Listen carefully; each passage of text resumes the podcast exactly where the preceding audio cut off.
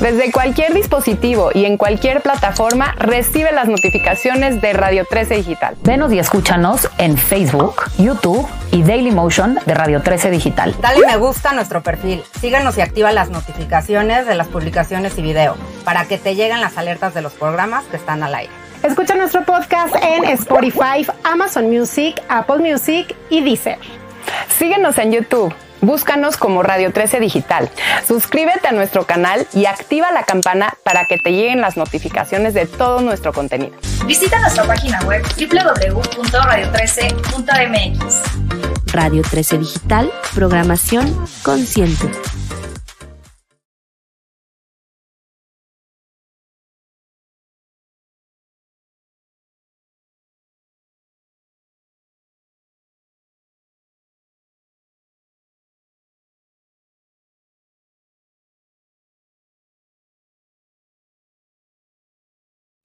¿Cómo están? Muy buenas tardes, amigas y amigos. Este día maravilloso, esplendoroso, de verdad es un día increíble. Chicas, bienvenida, L, Clau, mi querida Dora Luz, Ivonne Solís les dan la bienvenida en este espacio, México en mí.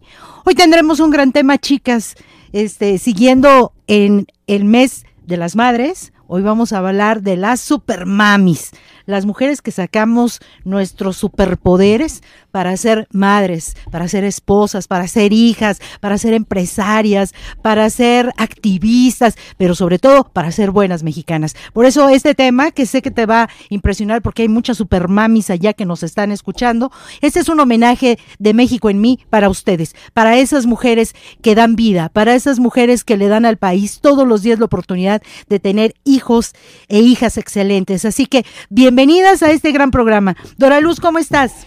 Mi querida Ivonne, muy bien, muy contenta, muchísimas gracias, muy contenta con nuestra invitada, con el tema. Tuvimos el mes, eh, la semana pasada, el Día de las Madres, tuvimos ahí un programa, pero el día de hoy va a ser muy especial porque vamos a hablar exactamente de las supermamis, de las mujeres que nos están escuchando aquí atrás de, de los micrófonos. Y pues muchísimas gracias, Clau. L, ¿cómo estás? Pues muy bien, este Dora Luz, eh, pues aquí feliz de estar con esta super invitada en este super tema. Eso, muy bien, que nos atañe a todas. Exactamente. Y pues sin más vamos a darle la bienvenida a nuestra querida Claudia. Claudia es una super mami, es una mujer que ya ella nos contará su propia historia, pero además es abogada, es una gran activista, una mujer con grandes cualidades que ella misma nos va a comentar. Claudia, bienvenida, nuestro público está ávido de conocer tu historia. ¿Quién es Claudia? ¿De dónde viene? y hacia dónde va. Bueno, pues mi nombre es Claudia, Claudia Lozada, como muchos conocen. Eh, yo soy abogada de profesión. A partir de los 20 años me titulé de la carrera de Derecho, muy joven. Muy joven. Sí, de muy joven. desde los 17. wow. Que casi casi en mi casa no me querían, me decían, vete a estudiar. ¿No? Y bueno, pues a raíz de que he sido muy joven, pues realmente empecé muy joven a la vida laboral, de lo que es el derecho. Y este, y pues a final de cuentas pues llega la etapa de todos de nuestras vidas, ¿no? Y esa etapa es muy importante que es el, ser mamá. Entonces, todo es amor y dulzura antes de ser mamá, pero sí. posterior sí hay un antes y sí hay un después. Completamente. Entonces, eh, pues sí, sí es difícil, lo imposible y uno saca fuerzas de donde no las tiene. Pero básicamente, pues ser mamá sí me cambió mucho la vida. O sea, yo no les puedo decir que no sí me cambió la vida porque, em, de hecho, en el Face hay por ahí una frase donde dice el niño a la mamá, está una pirámide y dice el niño a la mamá, ¿cómo es que llegaste hasta ahí, mamá? Y le dice, la mamá desde arriba de la punta, le dice, tú me trajiste, hijo. Y le dice, ¿cómo? ¿Cómo tú? Sí. Le dice, tú me trajiste por gracias a ti. Entonces realmente esa imagen pues me super, o sea, me encantó por la cuestión de que yo decía, bueno, es cierto, ¿no? ¿Cuántas mamás a lo mejor por el miedo o no? Por si yo fui mamá primeriza a los 23 años, me vi sola, o sea, desde el momento en que yo empecé a estar embarazada, me vi sola con muchas complicaciones. Eh, me agarró en Estados Unidos, yo estaba en una gira en Estados Unidos y me dicen, está embarazada ya no puedo pasar inclusive ni por migración porque salió ahí en lo que son las radiografías de que ya no podía estar.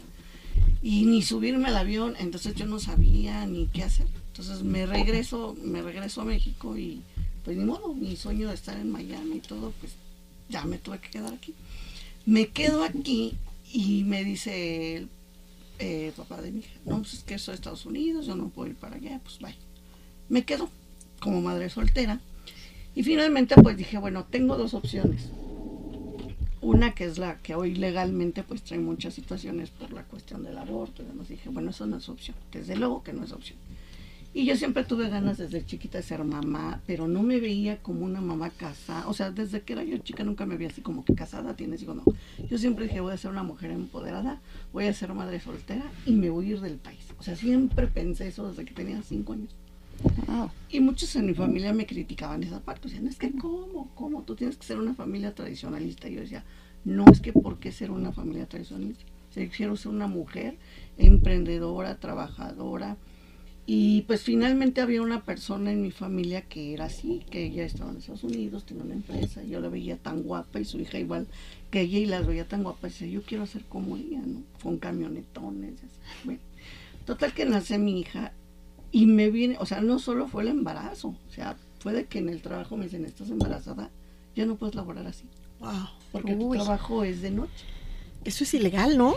Sí, de hecho, este, pues ni para demandar, porque pues uno con el embarazo, con la cuestión del aborto, de que Sí. la niña tenía yo que estar, me dice el doctor, tienes que estar nueve meses, está acostada. O sea, tenías un embarazo de alto, riesgo. Qué Y barbaridad. bárbaro, porque como yo no sabía que estaba embarazada, pues yo era súper flaquita, pesaba 40 kilos. O sea, siempre he sido súper delgadita y en aquel entonces a esa edad, pues más. Entonces regreso a casa de mis papás y pues ya sabes, ¿no? Eh, Los papás, ¿cómo? Y ya, después, pero me le digo, bueno, pero yo tengo carrera y tengo trabajo, o sea, esperen, no me maten, ¿no? Casi, casi. Entonces, bueno, pues está bien, te perdonamos, pero siempre la familia, aunque tengas esas, esas cuestiones, pues no deja de tacharse como, pues, ¿cómo, no? O sea, teniendo carrera y haces eso. Entonces, pues a final de cuentas, sí sufre uno porque, eh, pues empieza a ver el dinero, prioridades, estás joven, quieres Sí, andar en claro. el antro, en la disco, porque estás en la mera, y no puedes porque ya nace un niño. Mi hija nació con muchas complicaciones a los siete meses, fue siete mesina. Yo tuve complicaciones de eclampsia, preeclampsia, este, la niña nació grave, estuvo en incubadora tres meses. Eh, yo tenía que estar solventando todo el embarazo, pues otro tipo de trabajo, porque pues no tenía los medios. Que dije, bueno, pues vendo mi carro, vendí mi casa y volver a empezar. Yo tenía, eh, bueno, en ese entonces puse una empresa con una compañera igual abogada. Esta niña se me pela la empresa, se me la quita la empresa totalmente. Bueno, eso es otro cantar. Y, Guau. bueno, vuelvo a empezar desde cero. O sea, te llovió sobre mojado. Sí, la verdad fue algo muy, muy, muy triste y, y en su momento muy bueno, porque ahí es donde una enfermera habla conmigo en la raza y me dice, mija, a mí me dio depresión postparto después de mi hija. Pues imagínate, siete No, claro. No, con Yo todo. me morí, me volví a regresar porque hasta me, me acuerdo que me hacían los electroshocks y, y así, ¿no? Y me decía una enfermera que usted no quiere curarse, que usted no quiere vivir. Pues si quiere regale a su hija. Yo, ¿cómo No, cree? bueno. No, eso no es opción. Y me decía, es que su depresión no, no sale. Ya hasta diazepam me querían dar. Entonces un buen día, estando en el hospital, me dice el doctor, ya la vamos a desentubar. Ya le vamos a quitar las ondas y todo. Y le digo, bueno, ¿y qué puedo hacer? Digo, a partir de ahí la voz también ya no fue la misma porque pues sí me tuvieron que entubar y todo. Y en eso empecé a hablarle a la niña, decirle, mira hija, vamos a salir adelante, estamos bien. Sale y en eso, este, pues de ahí me, salieron fuerzas.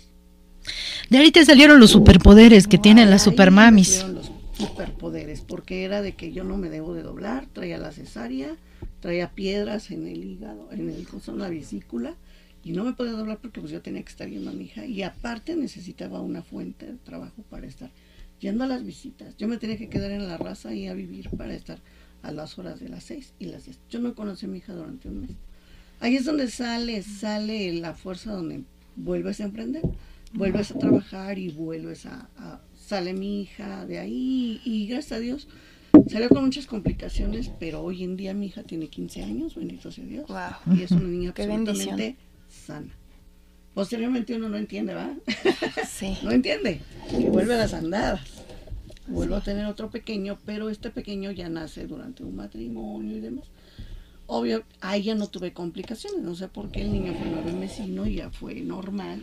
Y ya no Pues ya estabas también mentalmente en otra etapa. Tranquila. Más tranquila. Sí, sobre todo. Estaba así. Y físicamente ya más grande, ¿no? Sí. Más, más madura, Más que ese es el, el, el asunto que, que tenemos en México un grave problema, mi querida Elena, de, de niñas que son madres a edades 12, 13 años. Es un crimen. grave problema y, y em- no hemos podido con ese gran estigma que tenemos las mexicanas en algunas comunidades rurales, en algunas comunidades indígenas, donde casan a las niñas a esa edad, ya es normal. Ni el cuerpo ni la mente están aptas para ser madres. Si ella teniendo 19 años, No, tenía 23. 23, tuvo tantos graves problemas, imagínense los demás. Sí, no, y desde luego que como dices tú, es un problema, eso es un problema social, ¿no? Porque se ha normalizado en los usos y costumbres de Sí, sí. algunas comunidades, pero no, definitivamente una niña, en tu caso no eras una niña, pero una niña de la edad que tú refieres, no tiene la madurez, ni la experiencia, ni la visión para saber qué quiere en la vida. Entonces no puede tomar esas decisiones de casarse y embarazarse. Claro. Y bueno, yo creo que ahí sí, los usos y costumbres, no estoy nada de acuerdo en que se respeten tanto. Hay organizaciones que han emprendido una gran labor en cuanto a este tema. Parece ser que en la Cámara de Diputados ya la Comisión de Equidad de Género está tomando acciones para que se prohíba ese tipo de prácticas, pero desafortunadamente, como tú lo dices, los usos y costumbres, las propias comunidades lo normalizan de tal manera que, que lo Sí. hacen sin pensar en nada. Pero siguiendo, la- y la gente y muchas mujeres nos siguen aquí en México, en mí, seguramente querrán saber, Clau, cómo saliste adelante después de dos hijos, de todos los problemas de salud que tuviste, ¿en dónde empiezan a surgir estos superpoderes de las supermamis? Ay, pues empiezan a surgir desde la primera vez, porque yo dije, bueno, ahorita tengo una niña, ¿qué voy a hacer? Pues trabajar. Vuelvo a empezar desde cero. La empresa no se generó, se fue a la quiebra, ok, vuelvo a recapitalizar. Entonces empiezo a tocar puertas, y entre esas puertas que toqué, pues fui a dar a, a un sindicato como apoderada.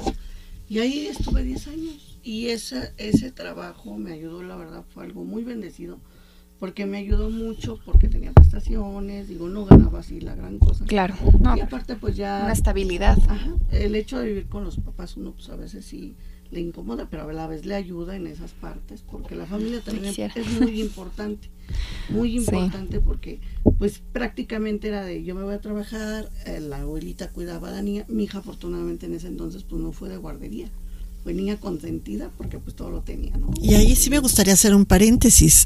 Eso es algo que se da en México y no en otros países.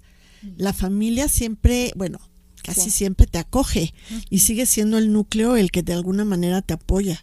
Porque si no, yo creo que sería mucho más difícil. Sí.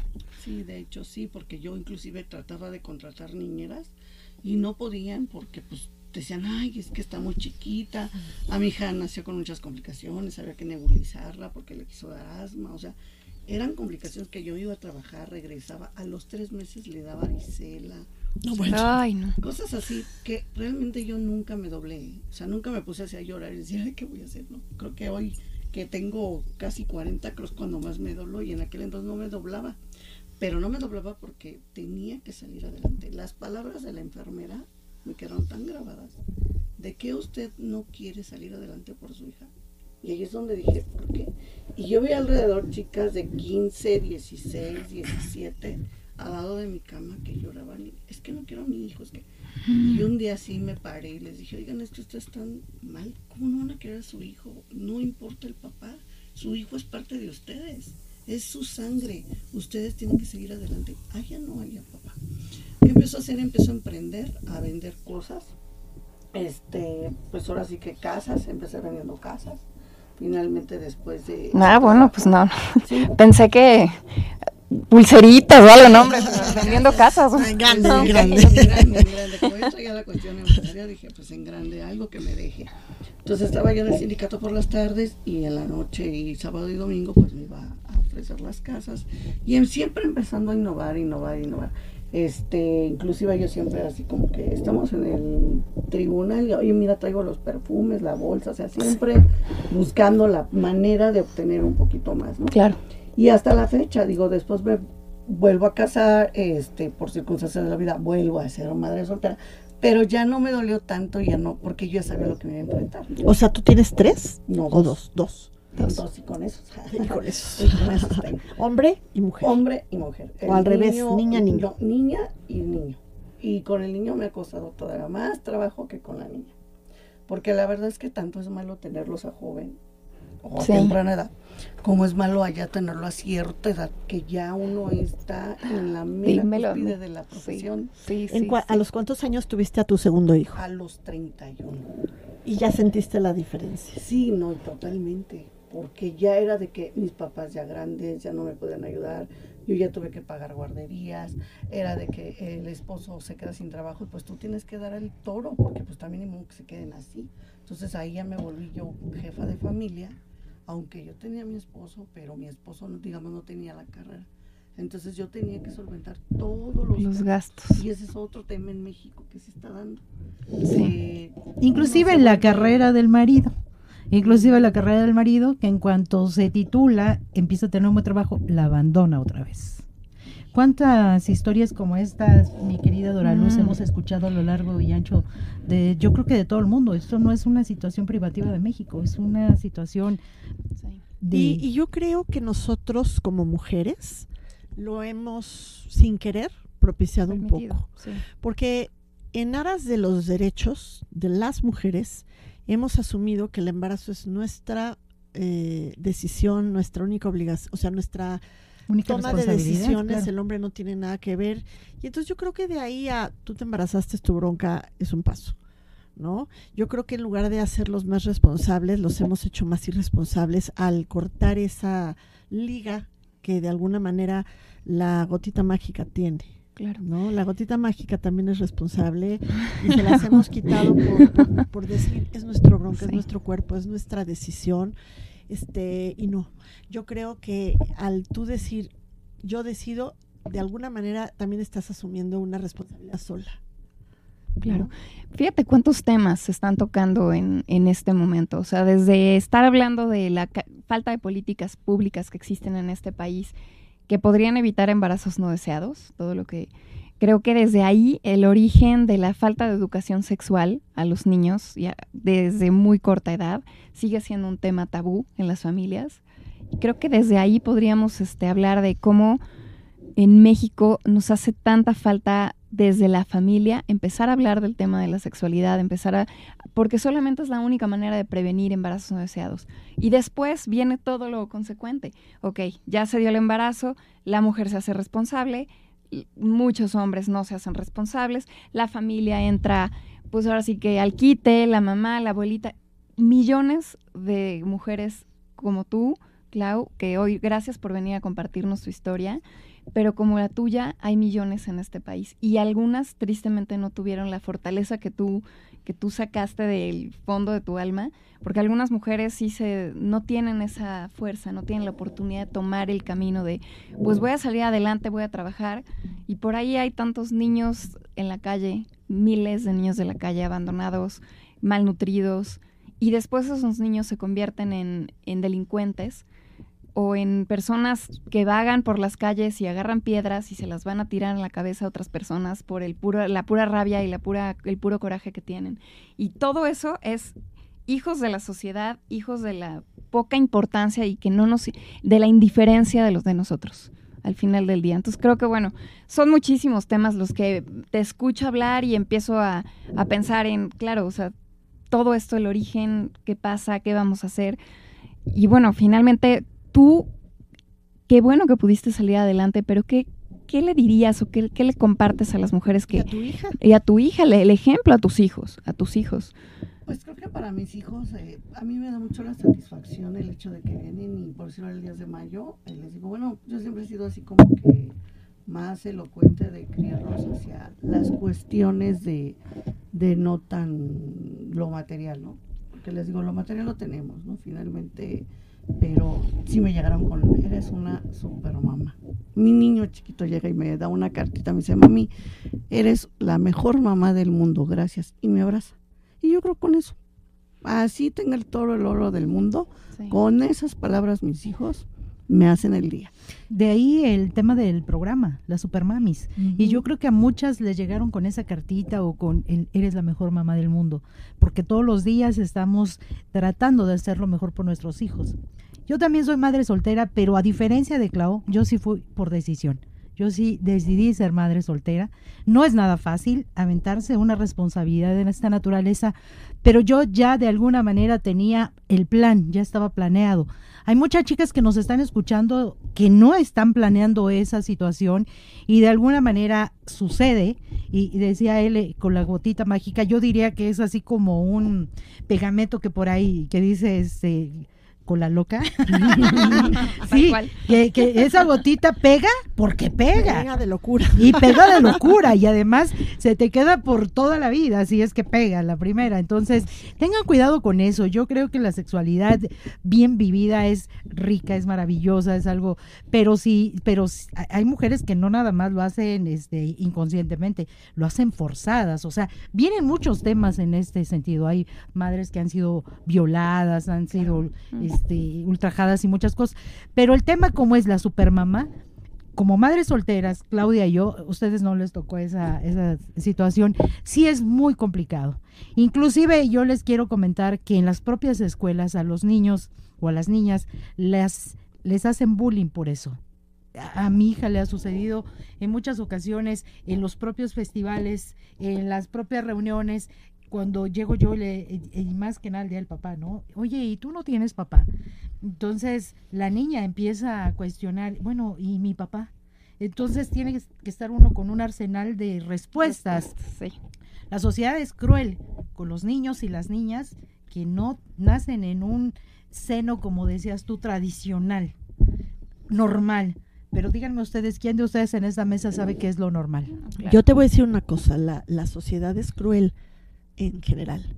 Porque cualquier cosa que ve diferente en lo que sea, así seas un niño con lentes a lo mejor, nada más por eso te bulean, porque hay gente que, que está buscando con quién desquitar sus propias frustraciones o sus, la, la, propia violencia que vive en casa o muchas cosas y están viendo hacia dónde dirigen ese, esa frustración o ese veneno o como le quieras llamar claro, pero, pero ahí también depende mucho, como dices tú, cómo lo manejas en casa, ¿no? Sí, en mi caso, por decir, sí hicimos una familia tradicional, digo, yo duré 10 años casada, eh, el papá de mi hijo adoptó a mi hija la mayor, que venía de Estados Unidos, chiquita, y posteriormente a eso, pues ya, bueno, él ya después tuvo otros motivos, digo, otras situaciones, pues por circunstancias de la vida, nos divorciamos, volvemos a hacer las etapas de la guardia y custodia más, digo, yo lo tengo, pero sin embargo, pues uno no deja de ser, que obvio, no es lo mismo un papá que es primerizo a una mamá que ya viene soltera, ¿eh? ese es otro canto. Claro. Porque yo a, a mi, al que era mi esposo, este, pues ya lo agarré siendo primerizo y pues realmente yo ya traía el colmillo y dije, bueno, pues yo ya para mí era bien fácil, ¿no? Yo ya más llegué al hospital, le dije, aquí está la pañalera, aquí está mi ropa y aquí están las llaves del carro. Yo llegué manejando, me acuerdo, porque todavía andaba trabajando, le dije, aquí está. Y él así de, ¿y qué hago con esto? Le digo, no es que me voy a quedar porque más o menos en ocho horas yo voy a tener al niño, entonces tú te vas, te sientas. Y él así de, todo sudando. Organizando. Me acuerdo todavía que se metió disfrazado de enfermero y lo tuvieron ahí en la sala y, y le decían, mire, mira, aquí está su babel y él se desmaya. Y se sale y dice, no, yo ya no puedo. Y se va porque no pudo. Entonces, pues así se fue después, porque igual no pudo, pero pues uno tiene que poder, le salen fuerzas de no sé dónde es donde viene esa parte que le digo que vi que está la mamá en la cima y el niño le dice, ¿cómo llegaste ahí? Tú, mijo, tú, tú me mandaste. No, tienes toda la razón. Y realmente, y la verdad es que es muy poco común que una mamá se dé el lujo de deprimirse y, y, botar todo y acostarse a, a, sufrir. O sea, es de sacar la garra y, y bueno, de por sí la mujer, sí. pero con hijos más, ¿no? Claro, Claro. Es, yo he visto que es mucho más eh, normal que un hombre se dé el lujo de deprimirse y tirar la toalla, sí. y más si hay una mujer junto. ¿no? Y, y, y, no sé si decir que eso me alegra, porque la verdad es que eh, sí está muy bien que seamos fuertes, pero creo que está un poco desnivelada en ese sentido la sociedad. Claro. Y bueno, tú, Clau, has tenido la oportunidad de vivir primero madre soltera y después madre con pareja. también ser madre con pareja tiene sus complejidades, ¿eh? También de repente ponerte de acuerdo, si ya de por sí tomar una sola las decisiones del bebé y ahora pon de acuerdo al otro, que esté de acuerdo, más la familia del otro, las opiniones. Ay, no de había pronto pensado se en confu- eso, pero sí tienes toda la No es tan fácil, o sea, ser mamá de con pareja también tiene su grado de complejidad, porque al menos es- eres soltera, tú tomas las decisiones de sí, así, lo voy a llevar con este doctor, no lo voy a llevar, le voy a poner esto, le voy a... esta escuela, Esto es- y se acabó. esta, esta clase. La complejidad de tener pareja es ponte de acuerdo y nace una nueva pareja, porque ya hay que tomar otras decisiones, responsabilidades, los gastos, los todo se convierte también en, en un tema. Pero ahora que lo dices, recuerdo, este, hace poco nos dio COVID a los tres, a mi bebé de cinco meses tenían, y a mi esposo pues le fue muy mal. Mi bebé pues con... Y yo no tuve ni un estornudo. Pero ¿sabes por qué? Porque no tenía chance Claro. de sentar y sentir. Tenía un bebé de cinco meses, no podía sentirme mal. Y entonces dije, no, yo fui asintomática. Sí salimos todos positivos en la prueba, pero pues me dediqué a cuidar a mis hombres. Ahora sí, porque no tienes chance. Dije, pues es que aquí si me enfermo yo, ¿qué vamos a hacer?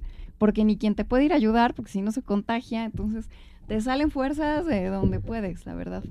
Pues como aquí en México en mí, este, se preguntarán muchos de ustedes, bueno, ¿qué tiene que ver el tema de las supermamis con México en mí, que es un espacio diseñado para premiar a los hombres y mujeres que hacen el cambio en este país? Por supuesto que las supermamis hacen el cambio en este país, son la base de la sociedad, son lo que construye o destruye un país. Por eso México en mí, aquí donde se premia el orgullo de ser mexicanos, también se premia el orgullo de ser supermamis porque de verdad somos supermamis. Aquellas que no tenemos, a diferencia de ustedes, un, un compañero o marido, como se le llame, pues tenemos que ser cuatro por cuatro, hacerle de todo. Entonces, eh, a a mí me da mucha risa Dora Luz que siempre me dice, oye, tú eres omnipresente, estás en todos lados. Este, es una cosa que aparte que a mí me apasiona, pues lo necesito, porque efectivamente eh, somos cabeza de familia, somos las que de alguna manera eh, llevamos a efecto todas las responsabilidades económicas, morales, sociales de la familia que decidimos construir. Y Claudia es una mujer que yo admiro mucho, ella les mencionaba, ella es abogada, ella este la veo trabajando desde las 6 de la mañana, 5 de la Cinco, mañana, cinco desde las 5 de la mañana, a veces hasta las 11, 12 de la noche, llega, cocina, hace las labores de la casa y al otro día la misma situación. Y aún así la ven en perfecto estado de arreglo, muy guapa ella, con uñas y todo. Oye, de veras. ¿eh? ¿En serio? Este, y llega, lava la ropa, este, hace comida. Entonces es una madre, así como muchas de las que hoy nos están escuchando, que hoy este programa es un homenaje para ustedes, esas supermamis, que aparte de ser 4x4, tienen todavía la capacidad de ponerse lindas para darle la cara a un mundo que a veces no nos comprende, no nos entiende y además nos juzga.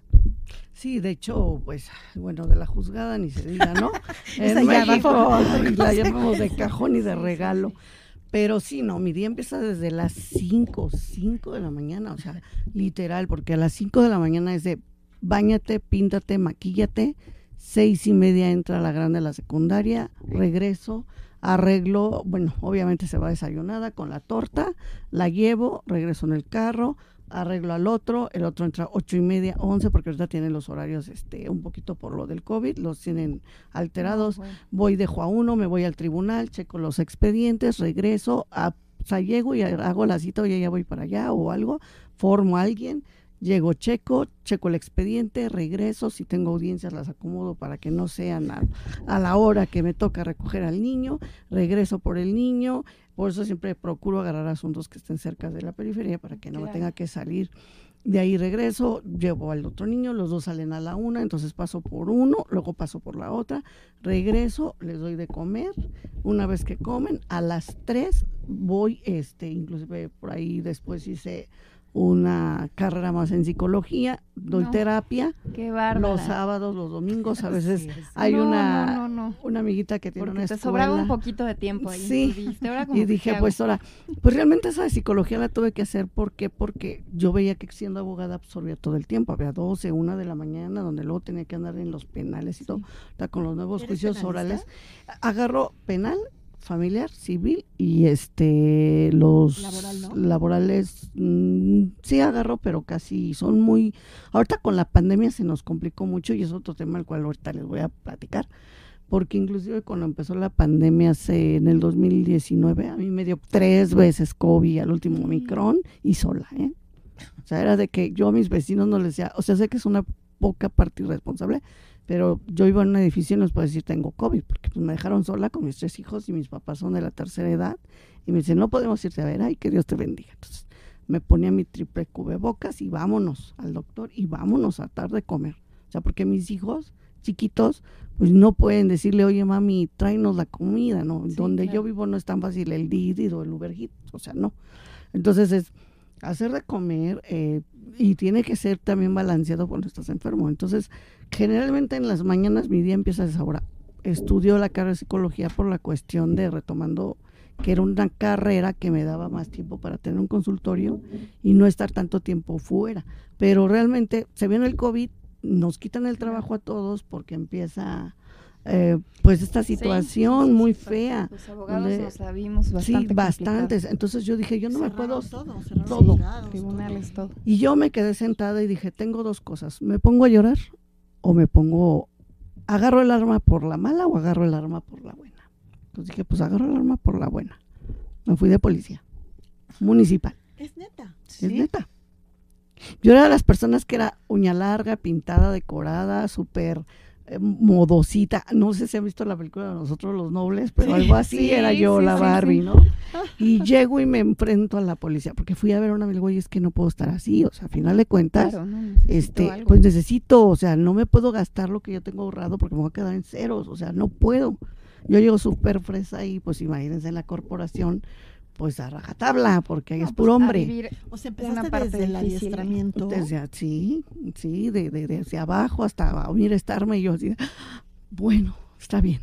Y a tenerle miedo, o sea, ahí es donde precisamente hago hincapié en cómo llegaste hasta ahí. Me daba miedo, yo era súper chiquita y me daban miedo las armas. Fue uno de los motivos por los cuales me salí de la PGR en su momento, cuando hice el servicio, porque me daba miedo, yo oía balas y me iba, echaba a correr. Llego ahí y dije, ni modo, tengo que hacerlo, tengo que hacerlo. Y lloraba sangre, esos dos años fueron de llorar sangre porque yo no estaba acostumbrada. Sé manejar todo, moto, tres y media, camioneta, estándar y automático. Wow. Afortunadamente. No, bueno, Con Des- razón super dice que mami. Sí, mami. desgraciadamente yo tuve que aprender todo lo que aprendió un hombre porque tengo que ser autosuficiente. Y ahorita que, digamos, no ha acabado la pandemia, pero ya volvimos a, a, a la vida seminormal, ¿sigues ahí? No, ya no sigo ahí porque obviamente ya entró el tribunal y ya tenía asuntos y entonces ya se me complicaba. Pero realmente es una parte bien bonita que yo viví. Porque pues yo venía así como que de la vida fifi y de repente vete a la vida Normal, mm, no, este no, a la- casi no casi normal, no, no, a la normal. casi casi a la academia sí, militar, sí, sí. ¿no? Pues Entonces, sí. este te pues tocó tratar con, con todo. con todo. Afortunadamente como siempre he sido abogada, pues estás acostumbrada Claro, a tratar con todo tipo de gente. claro. Entonces, pues sí me costó trabajo la cuestión de que, pues vamos a tal balacera, pues ahora vamos. Digo, ya me volteaste inclusive de una patrulla. Los dos semanas me voltearon los compañeros. Bueno, no fue su culpa, sino por cuestiones este, de íbamos un apoyo, el carro se voltea, donde venimos es un pueblo, hay pura tierra, entonces yo tuve un accidente, afortunadamente, y gracias a Dios no me pasó nada, salí No, ilesa. no, no, es que no te puede pasar nada. No, no me puede pasar nada. Entonces, Estás blindada. Sí, de veras estoy blindada por un poder supremo que es Dios y los ángeles tan divinos que me han ayudado. De veras que si no fuera por mis angelitos de la guarda, a veces yo siento Pero qué bueno que lo dices en plural, porque seguro que en tu casa son varios. Sí, en mi caso yo creo ya los tengo hartos. Voy a decir otra vez. Yo, Dios, eres No, tú. policía no, policía no. Sí, y hasta la fecha luego digo, me quiero regresar y todos, no, no. Pero además ella aprendió algo, a- de aparte de todo lo que les cuenta, el ver los problemas que sufre una mujer policía, que también es Claro, madre. Exacto. La vuelve sensible, es donde yo la conozco, ¿no? O sea, eh, en la parte donde se vuelve defensora de los derechos de las mujeres policías, que aparte de enfrentarse a veces con una sociedad que no las entiende, que también las censura, que también las, o sea, están entre dos mundos, ¿no? Entre una sociedad a la que le tienen que servir y a veces los altos mandos que les dan este órdenes, que a veces como mexicanas, como mujeres no quieren servir, pero lo tienen que hacer. Entonces ella se vuelve muy sensible y empieza a trabajar con el tema de las mujeres policías y sus derechos en todos los sentidos. Entonces creo que esos superpoderes se le han venido dando porque tiene una misión que cumplir. Sí, me queda claro. Oye, ¿y si es muy discriminada la mujer policía dentro de la corporación? Pues sí, eh, bueno, realmente sí, más en los pueblos. Porque si uno no tan fácil entra, dos sí necesitan de las mujeres policías porque finalmente no pueden detener a una mujer con- por, por la igualdad de fuerzas, ¿no? Sí. Entonces, este, pues sí, sí, desgraciadamente son contadas y la mayoría son madres solteras porque no aguantan los maridos tener una esposa policía. Para empezar, porque hay mucho machismo aún. Sí. Sí. Entonces, desgraciadamente, ay, como el que tú traigas un arma. Hay hombres que dicen, no, hombre, trae un arma, pero hay hombres que no les gusta que, y más en los pueblos. Hay, o sea, hombres que, a mí, ¿por qué me va a detener? Usted es una vieja. Claro. Y sí. desgraciadamente ya oyes eso y yo así con todo el respeto así de, oiga señor, pero le estoy explicando. Uno como abogado pues le explica los derechos diferentes. Digo, no puede agarrar a rajatabla y, órale, no. Le explica los derechos y el por qué lo está deteniendo, pero aún así la gente no. A veces No, los claro. hombres, No te veo como autoridad. no, ajá, y siendo mujer menos, usted no me va a... Hasta las mismas mujeres. Es que yo he visto que las marchas, por ejemplo, de las marchas de mujeres, de mujeres. hay grupos feministas que incluso mandan mujeres policía a propósito, porque Sí. se supone Claro. que hay más este, empatía, y, y las agreden, las marcha, las que marchan a las otras, a las mujeres policía. Y entonces dices, ¿dónde está ahí lo que estás buscando, no? Pues desde aquí hacemos un llamado para que cuando suceda eso, no es que eh, el tema, la violencia es violencia, no tiene género, pero en particular es verdaderamente lamentable y triste ver a una mujer agrediendo a una mujer policía. No se les olvide que en ese momento están haciendo su trabajo. Y que muchas, igual que ustedes, están inconformes con lo que vivimos, con el trato que se nos da en la sociedad, pero en ese momento están haciendo su trabajo. Y muchas de ellas han sido golpeadas, han sido, este, inclusive las han quemado con ácidos y todo eso. Son mujeres. La verdad es que no podemos combatir la violencia con más violencia. Desde, desde este espacio de México en Miles hacemos un llamado a las mujeres cuando salgan a marchar este, y vean a una mujer policía, pues no la agredan, respétenla, porque Claro. vuelvo a repetir, en ese momento no es que esté en nuestra contra, está haciendo su trabajo, para eso le pagan y mucho de ese salario va para mantener a los hijos, como Claudia, y tiene que hacer a veces trabajos ingratos, trabajos difíciles, pero es a final de cuentas es un trabajo. Sí. Me conmovieron mucho unas imágenes que recuerdo ahora en la última eh, Marcha. marcha. de unas chicas entregándole flores a las mujeres policías y dándoles abrazos. Y realmente, a, a diferencia de otras que he visto de mujeres golpeando a otras mujeres, me parece un gesto muy generoso de parte de ambas, porque también ellas, las policías, respondían al abrazo y, y las mismas mujeres que iban manifestándose decían que las, las íbamos a cuidar y que gracias por cuidarnos. Así que, pues aprovechamos el programa para agradecer a todas esas mujeres policías que además son mamás y que se van a meter a la boca del lobo, porque si hay algún lugar machista de hombres y difícil para entrar una mujer, es el tema del cuerpo de policía y allí estuviste tú y pues te Y salí agradecemos, adelante ¿sí? porque la verdad Sí. fue difícil al principio, pero ya después eh, todos así, bueno, soy muy querida y todas las niñas. y- pues realmente eh, así como tal, no, creo que he sufrido más acoso por la cuestión de afuera y por la cuestión siendo licenciada Sí, que siendo policía. Porque siendo policía, hasta eso sería un compañerismo, eh, pues realmente tú vives con tus compañeros de trabajo, entonces más bien ellos a veces te cuidan. O sea, hay ciertas corporaciones que sí, a lo mejor yo no digo que no, sí existe el acoso, pero yo en lo personal ahí, ahí no lo viví, lo he vivido más por el lado de siendo licenciada, por altos rangos, claro. que por la policía. ¿En dónde estuviste tú? Yo estuve trabajando como policía en el pueblo de Tonanitla. ¿En dónde? ¿En qué estado? Municipio. Municipio de Cate, Estado de de, municipio Estado de México. Sí, sí, sí, sí. Y pues realmente ahí estaba muy chiquito el pueblo, muy tranquilito, pero realmente en ese sentido hacía acoso como tal de que, oye, no. Al contrario, como que nos cuidan, éramos poquitas mujeres y todos se cuidaban, ¿no? Y aún así, pues a mí me gustaba, porque sí me cuidaban, no, es que la niña, o las, las muchachas nada más y hay broncas atrás, atrás. Y yo decía, no, a mí mándenme a las balaceras. A mí no, no, tú no, tú no. Me decían, tú no, porque no. Pero le decía, pero ¿por qué yo no? No, pues es que tú, aparte de que acabas de entrar, este, pues realmente no traes así como que todavía El la experiencia, sí, las otras niñas, sí. no, a las otras niñas, de verdad, mis respetos. Y regresando inclusive al tema de lo de las feministas, precisamente qué bueno que se hizo esa parte, porque sí, sí, o sea, hay gente que inclusive eh, había una campaña de golpean a la policía, ¿no? Pues, pero así como que pues a nosotros como porque como sociedad y como policía uno a veces se siente mal porque eh, dejas a tu casa, dejas tu año nuevo. Todavía yo me acuerdo que los tres días me tocó trabajar. Ahí te toca trabajar 30, 31 primero y de corrido. Y no te dan permiso más que de bañarte y regresar y volar tus zapatos y estar al 100. ¿Por qué? Porque la sociedad te requiere en esos días porque es cuando más problemas se dan. Entonces, este, pues así lo tenías que hacer y las compañeras, hola hijo, mami, ¿vas a venir? No, es que no puedo venir a la cena. O sea, realmente el ser policía eh, y mujer policial doble es de que tengo que, que estar ahí. O sea, hay compañeras que sus hijos inclusive están malitos y pues mi hijo está en el ICEMI, pues o yo no me dieron tiempo. Ah, bueno, pues ni modo, está mi mamá. Ahí es donde también entran las mamás, las abuelas, las tías. En mi caso ahorita pues yo me la vi un poquito más difíciles porque pues ya mis papás son de ter- tercera edad, pero no imposibles, porque yo aprendí a organizar mi tiempo. Desde las 5 de la mañana digo, empiezo con un... Y realmente la policía a mí me encantó fuera de ser licenciada, digo, me encantó la policía, porque empieza uno a hacerse disciplinado. Claro.